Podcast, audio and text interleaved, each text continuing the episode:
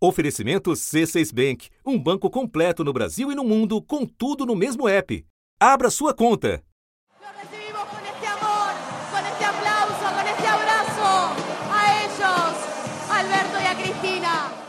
Eles voltaram.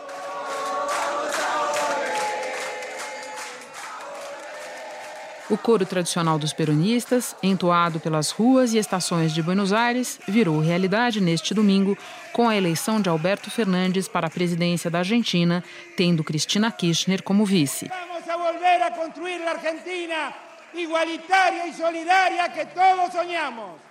A vitória, por margem mais apertada do que indicavam as pesquisas, mostra um país dividido e marca o retorno da esquerda ao poder depois de quatro anos de governo de Maurício Macri, que buscava a reeleição.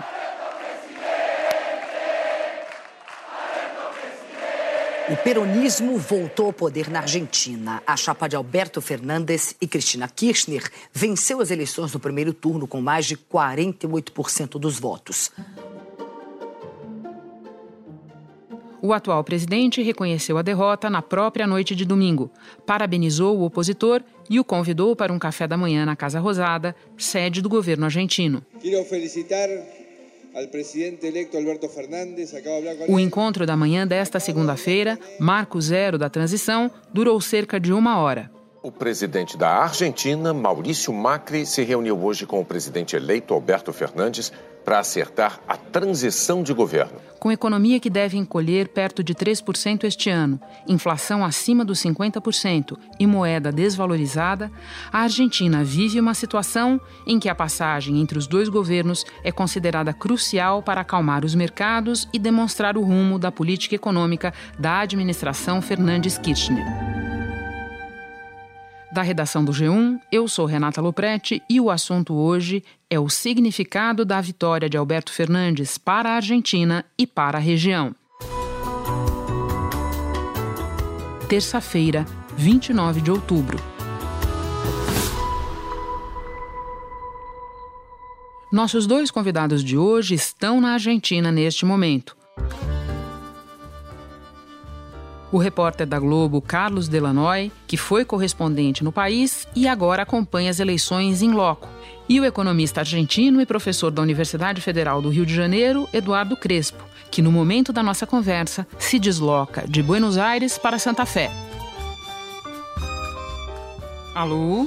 Oi, Renata, tudo bem? Ei, Lanoy, tudo bem? Tudo bem, tudo bem. E você? Conseguimos te agarrar aí no meio da correria um pouquinho? É, conseguindo. A gente tá, eu tô aqui na Casa Florida, no centro. Lanoy, que você já viu nas ruas nesta segunda-feira pós-eleição? E a gente está vendo um dia calmo, na verdade, aqui no centro de Buenos Aires, né? As casas de câmbio é, estão menos agitadas do que na última sexta-feira e no sábado, quando a gente viu imensas filas de gente preocupada com o câmbio e tentando comprar dólares, né, para fazer um colchão para para se proteger de uma eventual desvalorização. A gente conversou com vários argentinos aqui, pessoas que estão felizes com a vitória do Alberto Fernandes e outras muito preocupadas, né? Eu acho que o, o clima geral em Buenos Aires nesse momento é de expectativa, saber como é que vai ser esse desenrolar do novo governo. Lanoy, quero voltar um pouco no tempo. Qual é a principal diferença entre a Argentina, na qual você morou, e esta que Alberto Fernandes vai governar? Em 2009 e 2010, quando eu estava aqui, na verdade, essa, havia esse clima de confronto é, entre a, o governo da, da, presidente Cristina Kirchner e vários setores da economia, né? produtores rurais, empresários e imprensa. Havia também um problema central naquela época, é que o, não havia credibilidade nas estatísticas públicas, por exemplo, sobre a inflação. Então era uma, um clima muito mais tenso, muito mais, digamos assim, é, de, de, de combate, de confronto. Nesse momento, na eleição, a gente também vê essa polarização, a gente vê que são dois lados é, opostos na política argentina, mas eu acredito que a figura do Alberto Fernandes é muito menos, é, é, digamos assim. Arestosa. Exatamente, né? Ele é muito mais é, suave, até pelo seu histórico é, como político, do que o, a figura da Cristina Kirchner. Então, assim, as pessoas querem saber o que, que ele tem para dar, na verdade, né? Nesse momento, eles, as pessoas estão esperando isso. Ainda vou te perguntar mais sobre a figura do Alberto Fernandes, mas eu achei curioso quando você falou é, é, do país dividido, porque ele acabou vencendo a eleição por uma margem mais estreita do que as pesquisas indicavam, do que a própria campanha dele esperava. Isso é indicativo de um país dividido, e eu ia te perguntar se isso é perceptível nas ruas, Lanoy. Olha, é, você sabe o que me surpreende nas ruas? É que é, encontro um número muito maior atualmente de pessoas que estão no meio do caminho, que não apoiam nem o Macri, nem o Fernandes, e que são pessoas que se acostumaram a não acreditar na política, né? perderam a esperança é, nesses, nos políticos nos últimos, digamos aí, 15, 20 anos. É uma situação em que é, não é fácil para as pessoas é, pensar na política quando o mais grave para elas é ver que no fim do mês o salário não dá, que a inflação está devorando tudo e que esse não é um problema só do último governo do, do presidente Maurício Macri, mas é um governo mais um problema mais antigo que as pessoas com o qual as pessoas estão se acostumando a viver e vivem de maneira muito complicada, muito difícil, né? Queria te fazer uma outra pergunta de quem está observando a situação daí. Você traçou algumas diferenças entre o período da Cristina, no qual você viveu aí, e o governo do Macri agora, e eu acrescentaria um outro ingrediente que é o fator de que a pobreza cresceu muito. Os institutos, é, todas as aferições indicam que a pobreza cresceu muito na Argentina do, ao longo do governo do Macri. Isso é visível nas ruas, Lanoy?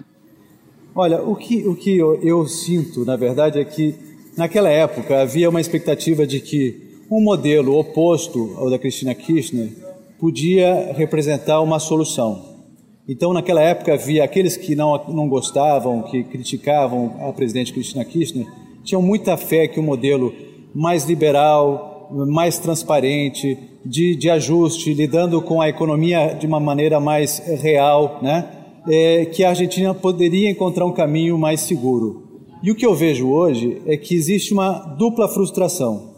Tem gente que é, se frustrou com a Cristina Kirchner e também se frustrou muito com o Maurício Macri. A pobreza, de fato, aumentou durante o governo dele, né? Então, assim, tem mais gente é, nas ruas, é, morando nas ruas.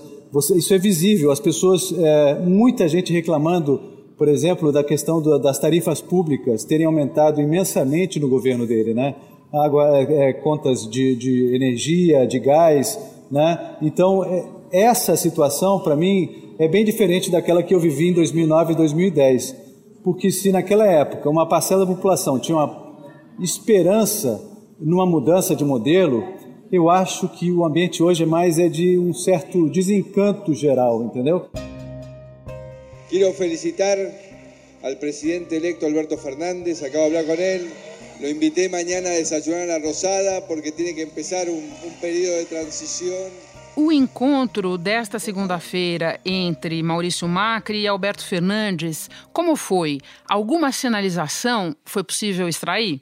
Olha, é, de acordo com assessores eh, do Alberto Fernandes e com o que disse a imprensa aqui sobre esse encontro, é, eles é, trataram de deixar o passado para trás. Foi uma campanha muito tensa o Macri e o Fernandes eh, tiveram momentos de confrontos muito importantes nessa campanha e hoje, nessa reunião na Casa Rosada, eles conversaram durante uma hora e estabeleceram eh, a, a decisão de fazer uma transição mais tranquila possível. Por quê? Porque há de fato o risco de que qualquer equívoco nesse período de um mês e meio até o dia 10 de dezembro, quando tem a posse, possa comprometer ainda mais a economia argentina. Então, o que saiu dessa reunião foi que eh, os dois lados vão indicar algumas pessoas e vão montar uma equipe de transição para fazer uma, uma transição civilizada, negociada. Eles chamam de uma transição organizada. Lanoy, vou te pedir uns poucos minutos de espera, porque agora nós vamos ouvir o professor Eduardo Crespo, mas já voltamos com você. Eduardo, em 2015, Macri foi eleito prometendo reduzir a pobreza, controlar a inflação e trazer o que ele chamava de uma chuva de investimentos para o país. Por qualquer um desses critérios, ele está entregando um país pior do que recebeu. O que deu errado? É, muitas coisas deram erradas. Em primeiro, em primeiro lugar, houve um, um erro de diagnóstico de quais eram as causas mesmo da, da inflação. Eles achavam que era a mesma coisa colocar dívida em moeda estrangeira que colocá-la em dívida local, em moeda local.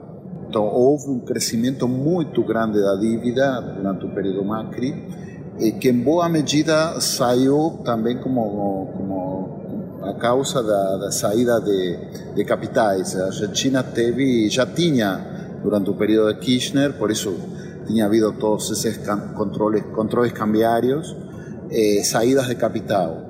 Eles não conseguiram controlar a saída de capital e para garantir um mínimo de reservas, eles permanentemente tomaram eh, dívida moeda estrangeira e fizeram muito pouco para evitar essa drenagem. Então, houve primeiro um endividamento externo muito grande, unido a uma incapacidade para controlar a inflação, que ao contrário aumentou.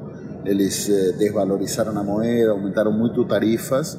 Isso disparou preços na Argentina e a partir daí, obviamente, houve uma carreira entre preços, salários e taxa de câmbio diria, esses foram os fatores básicos. No que refere à ajuda de investimentos, nunca mais do que lá, uma enganação, não, não, havia motivo nenhum para que houvesse uma grande, grandes investimentos na Argentina. Diria, o único, a única atividade relevante que tem hoje a Argentina é o Vaca Muerta, que é um, uma exploração de petróleo e gás na província de Neuquén que isso sim é a única atividade que gerou renda, emprego, de forma significativa na Argentina nos últimos anos. Eduardo, dentro dessa questão do endividamento que você mencionou, qual foi o efeito do empréstimo de 57 bilhões de dólares tomado do FMI?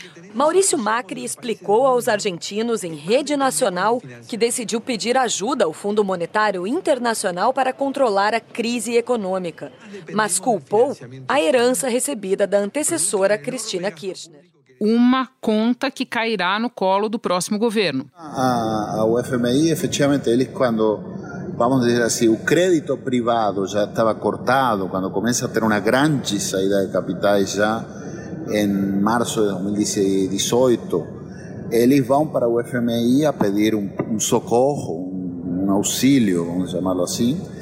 É, um empréstimo muito grande que permitiu a eles chegar às eleições em condições mais ou menos favoráveis. Isto é, eh, Macri não teria tirado um 40% dos votos, provavelmente sem a ajuda do FMI, porque efetivamente é uma bomba que vai explodir no próximo governo. Provavelmente, sem esse crédito do FMI, a desvalorização da moeda teria sido maior, consequentemente, a inflação teria sido maior e o resultado eleitoral do governo Macri teria sido bem pior. Né? Entendi. Mas assim, não, não, não conseguiu nenhum resultado significativo, porque há mais inflação que antes, há mais recessão que antes, há mais desemprego que antes, tudo piorou. Mas provavelmente teria piorado mais. Bom, a condução econômica do Macri foi rejeitada nas urnas. Agora, com a volta do consórcio peronista, kirchnerista, o que se pode esperar da condução da economia? Bom, a situação vai ser muito grave, muito difícil. Praticamente o país está sem reservas. É, o novo governo vai ter que atender basicamente três objetivos, que é segurar o dólar do jeito que seja. Neste momento já há um vamos dizer assim, uma proibição para a compra de dólares. O Banco Central vai impor um limite de compra de dólares aos argentinos. O anúncio foi feito horas depois de confirmada a vitória do peronista Alberto Fernandes na eleição presidencial. Então, é segurar o dólar por um, lugar, por um lado e renegociar dívida com credores internacionais, especialmente o FMI, porque o país está praticamente em calote, já houve um calote em títulos em moeda local e depois uma renegociação com os atores internos, diria empresários, sindicatos, eh, provavelmente parte da classe política. O governo vai ter uma tarefa muito grande que é renegociação de dívida, renegociação com os atores domésticos, locais, né? Eh, e tentar segurar o dólar. E uma última questão. A relação do grupo que venceu na Argentina com o atual grupo que governa o Brasil é ruim e isso já ficou claro em diversas manifestações, especialmente do presidente Bolsonaro. Eu não tenho bola de cristal, mas eu acho que a Argentina escolheu mal. Tá? Não pretendo parabenizá-lo. Agora não vamos é, nos indispor. E vamos esperar o tempo, né? Para ver qual é a posição real dele na política. Porque ele vai da assumir. parte da Argentina, o quão essencial, o quão necessário é manter uma boa relação com o Brasil? Eu acho que é muito essencial eh, para a indústria argentina, especialmente, como é também para a indústria brasileira, aunque na, mais que na, uma proporção bem maior para, para a Argentina. Eh, vamos dizer, assim, o agronegócio, seja o argentino ou o brasileiro, não depende muito do Mercosul, na verdade, não, o Mercosul não tem muita coisa a contribuir para o agronegócio, ou para a mineração, ou para esta atividade que falei antes de vaca muerta, de petróleo e gás e tal, mas a indústria, especialmente a indústria de carros, que é a mais integrada, se a isso adiciona uma ruptura ou alguma interrupção das relações no Mercosul, seria muito grave. Eduardo, muito obrigada pelos esclarecimentos. Boa viagem para você. Muito obrigado a vocês. Bom, nós acabamos de ouvir o que esperar de Alberto Fernandes na economia. E agora vamos voltar ao Hanoi para falar um pouco de política. Vamos então nos concentrar um pouco na figura do Alberto Fernandes. Você começou a falar dele um pouco antes na nossa conversa. Ele é um personagem bem conhecido dos argentinos. Pode nos contar um pouco sobre o presidente eleito? O Alberto Fernandes, ele nunca é, teve uma, um posto político é, de grande visibilidade, mas ele é um homem dos bastidores. Alberto Fernandes começou a carreira política nos anos 80 como militante do mais famoso partido neoliberal, União de Centro Democrática. Fernandes, posteriormente, foi diretor de seguros do neoliberal presidente Carlos Menem. No final de 2002, Fernandes aderiu às fileiras do peronista Néstor Kirchner, um ex-neoliberal que percebeu que havia nicho para políticas intervencionistas mas é uma pessoa que é, é, se diz que é uma pessoa com grande capacidade de negociação, com uma, uma grande visão política. Então há uma confiança de que, apesar dele não ter exercido nenhum cargo, nenhum mandato como de governador ou de prefeito de Buenos Aires, mesmo de senador, que ele seja capaz de, de negociar, de conversar, enfim, de juntar posições. Ele propõe um pacto social envolvendo todas as partes. Né? Então, esse início existe um otimismo de que ele seja capaz realmente de, de conversar com todo mundo. E se eu entendo bem, o que você está tentando nos contar é um homem que sempre atuou nos bastidores da política, que teve participação tanto em governos liberais do ponto de vista da economia, até ultraliberais, como o de Carlos Menem, mas que ao mesmo tempo participou é, do governo de Nestor Kirchner e depois do governo de Cristina. É, que está que foi eleito como candidato dos peronistas, né, a grande tradição política da Argentina, dos herdeiros eh, de Perón. É, são tantas passagens, tantas facetas que talvez se deposite a esperança que ele poderia fazer a construção de algum consenso político. É isso, Lanoy?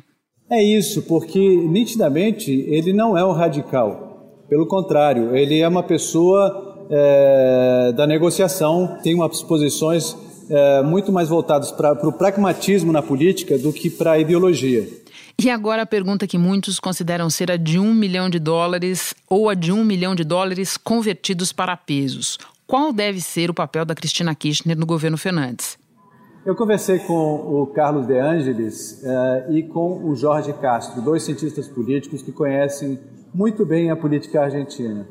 E eles acham que na Argentina não tem como ela ser a, a dona do cargo de presidente, como muitos aqui especulam. É, a Argentina é um país hiperpresidencialista, segundo eles. A partir do dia 10 de dezembro, o Alberto Fernandes assume o cargo e ele tem que assumir também a responsabilidade de tomar as decisões mais drásticas. O papel da Cristina deve ser muito mais na composição da equipe, em vetar alguns nomes e em é, opinar sobre alguns algumas questões é, dentro do governo. A tendência, provavelmente, é que ela sim tenha muito poder mas não o poder de governar e decidir, por exemplo, sobre a política econômica, né, as grandes linhas eh, da política de governo. Esses cientistas políticos, esses especialistas com quem você conversou, o que eles dizem sobre a correlação de forças no Congresso? Com qual tipo de maioria, com qual folga o governo vai contar? Porque, pelo que a gente viu, a divisão do país, Lanói, que você mencionou no início da conversa, aparece também no Congresso, há um certo equilíbrio de forças. O kirchnerismo, a gente viu, elegeu bastante gente, mas o movimento do presidente derrotado também não desapareceu do Congresso. Pelo contrário, o que esperar disso? Havia uma expectativa de que a eleição é, fosse significasse uma grande derrota para o Maurício Macri e, e para o partido dele. De fato, há uma divisão de poder hoje na Argentina que obriga as forças a negociarem e a, e a sentarem para conversar. Então, é, esse equilíbrio é, que, que saiu dessa eleição provavelmente vai ser a chave do futuro da Argentina.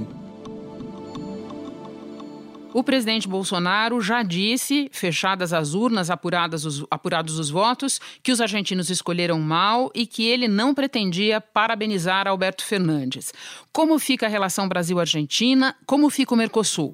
Olha, eu procurei os assessores do Alberto Fernandes para repercutir com ele eh, essas declarações do presidente eh, Jair Bolsonaro. O Mercosul tem uma reunião em dezembro, pouco antes da posse de Alberto Fernandes. É, a gente vai ter que esperar, infelizmente, para saber como é que fica o Mercosul. É um primeiro passo no sentido do confronto. Né? Então, uh, vamos ver o que vai acontecer, mas normalmente, depois uh, de elevar a voz, os políticos acabam seguindo o rumo do que for melhor para a economia, para o país, para os interesses dos empresários, enfim, para aquelas uh, decisões que ajudam a melhorar o ambiente político e econômico de um modo geral. Então tá ótimo, Lanói. Muito obrigada por todas as informações. Bom trabalho para você aí. Obrigado. Um forte abraço, Renato. Eu fico por aqui. Até o próximo assunto.